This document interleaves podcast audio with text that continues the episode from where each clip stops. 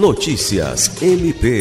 Na terça-feira 20, o Procurador-Geral de Justiça Danilo Lovisaro do Nascimento, acompanhado da assessora institucional da Procuradoria-Geral, promotora de Justiça Marcela Cristina Osório, esteve na sede da Defensoria Pública do Estado para uma visita de cortesia.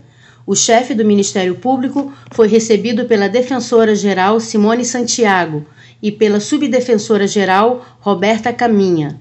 A visita teve como objetivo estreitar os laços entre as duas instituições, visando fortalecer as ações e parcerias em prol da sociedade. No encontro, o procurador-geral parabenizou a defensora-geral pela excelente gestão que vem fazendo à frente do órgão, que presta um serviço relevante à população na defesa dos mais necessitados.